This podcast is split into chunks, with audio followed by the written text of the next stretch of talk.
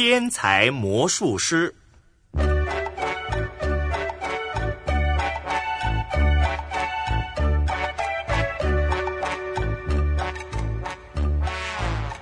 大概是太兴奋了，一大早，小杰和婷婷就准备好出门的东西，催着爸爸妈妈出门。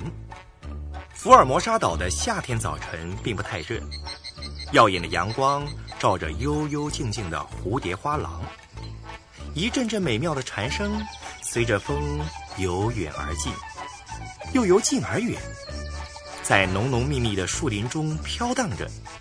中间夹杂着几声清脆的鸟叫声，早起的蝴蝶三三两两在晨空中飞舞着，为清晨的蝴蝶花廊平添了一种神秘而美丽的气氛。哇，真美呀！你们听听，这是最自然的音乐了。喜欢文学的唐妈妈忍不住停下脚步，叫小杰和婷婷一起欣赏。唐博士拿了照相机和捕虫网。从后面跟上来，小杰看爸爸拿捕虫网，警觉地拉住他的手，看看四周。爸爸，这儿是保护区，不准随便抓东西、摘东西耶。哼，没错。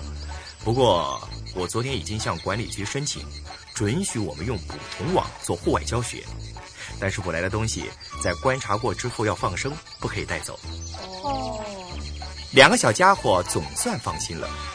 很快的，就在草丛里四处找来找去。一会儿，婷婷叫着：“哥，你看，这是不是瓢虫啊？”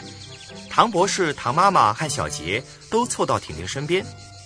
只见婷婷的手心正爬着一只小瓢虫，它的全身是红色的，翅膀上有七个小黑点。嗯，这叫七星瓢虫。你们看。它走路的样子轻轻巧巧的，像个熟女，所以啊，有人又叫它们熟女虫呢。爸爸一面用手指头轻轻拨弄着瓢虫，一边教小杰和婷婷观察瓢虫的形状、颜色和姿态。好有趣哦！那这种虫吃什么呢？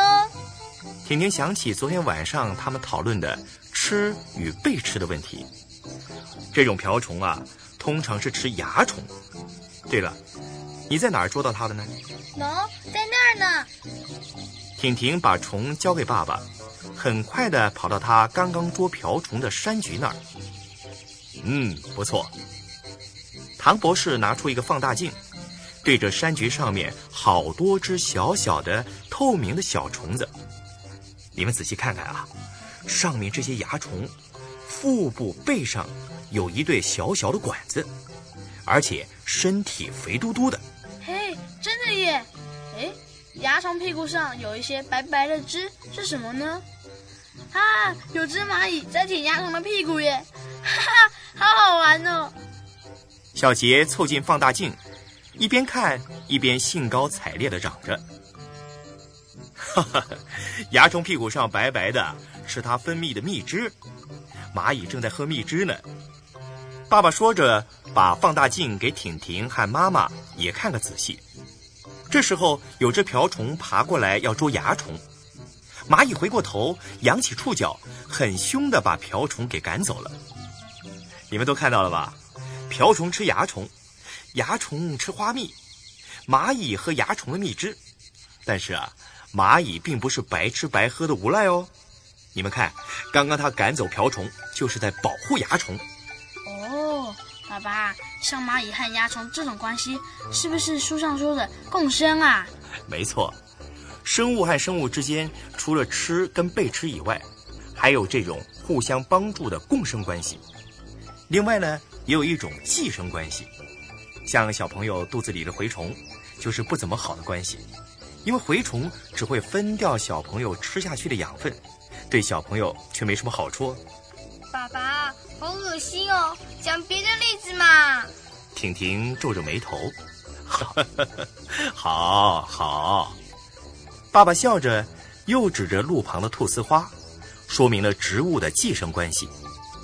小杰和婷婷一边听，一边睁大两眼在树叶间寻找。哥，你看，这叶子会动耶！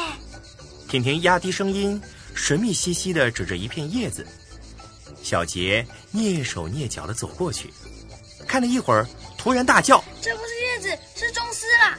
爸爸，快来看啦！”唐博士和唐太太快步走过来。唐博士看看钟丝，笑着从一旁的草丛里捉了一只竹节虫。喏，你们想想看，钟丝看起来像一片叶子，这竹节虫像细细的竹枝，是什么道理呢？很简单嘛，这钟丝是保护色，竹节虫是拟态作用，装蒜啦。小杰说着，露出得意的神情。爸爸笑着问：“哈哈，那为什么它们会有保护色和拟态作用呢？”这样才不容易被捉，或者是被别的动物吃掉，对不对？婷婷进步的好快，爸爸很高兴地拉着两个小家伙的手，指着停在树干上的一只蝴蝶说：“你们看，这只蝴蝶看起来像一片枯干的树叶，我们叫它枯叶蝶。它不但有保护色。”还有拟态作用哦。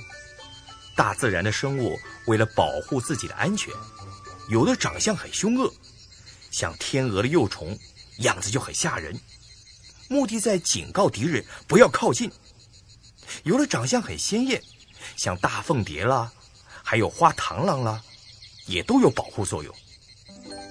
爸爸说到这儿，又有两只好大的凤蝶飞过来，停在他们身边的野花上。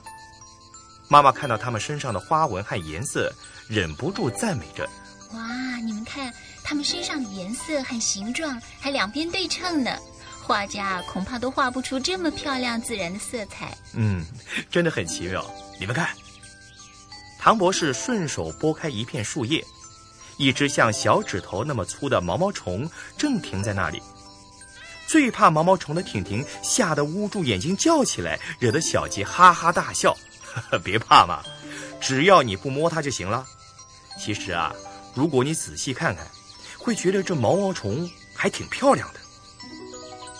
爸爸为了去除婷婷的恐惧感，捡了一根干树枝，把毛毛虫挑在树枝上。婷婷啊，来，仔细看看，这毛毛虫的颜色跟凤蝶的颜色有什么不同呢？婷婷慢慢睁开眼睛，注意毛毛虫的色彩。说也奇怪，这回他不再觉得毛毛虫有那么可怕了。唐博士把虫放回叶子上，笑着对婷婷说：“呵呵那一只毛毛虫会变成漂亮的蝴蝶，是不是跟变魔术一样呢？”婷婷点点头。这时候，他们来到一片很大的草地，那儿有个凉亭。小杰一溜烟跑过去，坐下来，大叫着：“嘿！”这真好。对了，爸爸，我们昨天不是说要搬家吗？搬这里最好了。好是好，但是住在这，爸爸妈妈怎么上班呢？你们怎么上学呢？开飞天霹雳车啊！我的天啊，那要花很多钱哦。而且啊，如果每个人都觉得这里很好，都搬到这里来住，那会怎么样呢？唉，那这里就不怎么样喽。小杰扮了个鬼脸，所以啊。这也是个值得我们想一想的好问题哦。哦，小杰双手支着下巴，想着爸爸的话，抬头望着蓝色的天空，一声声清脆的蝉叫声传来。他好像又听到电脑先生在说：“福尔摩沙，原来是个很美丽的岛。”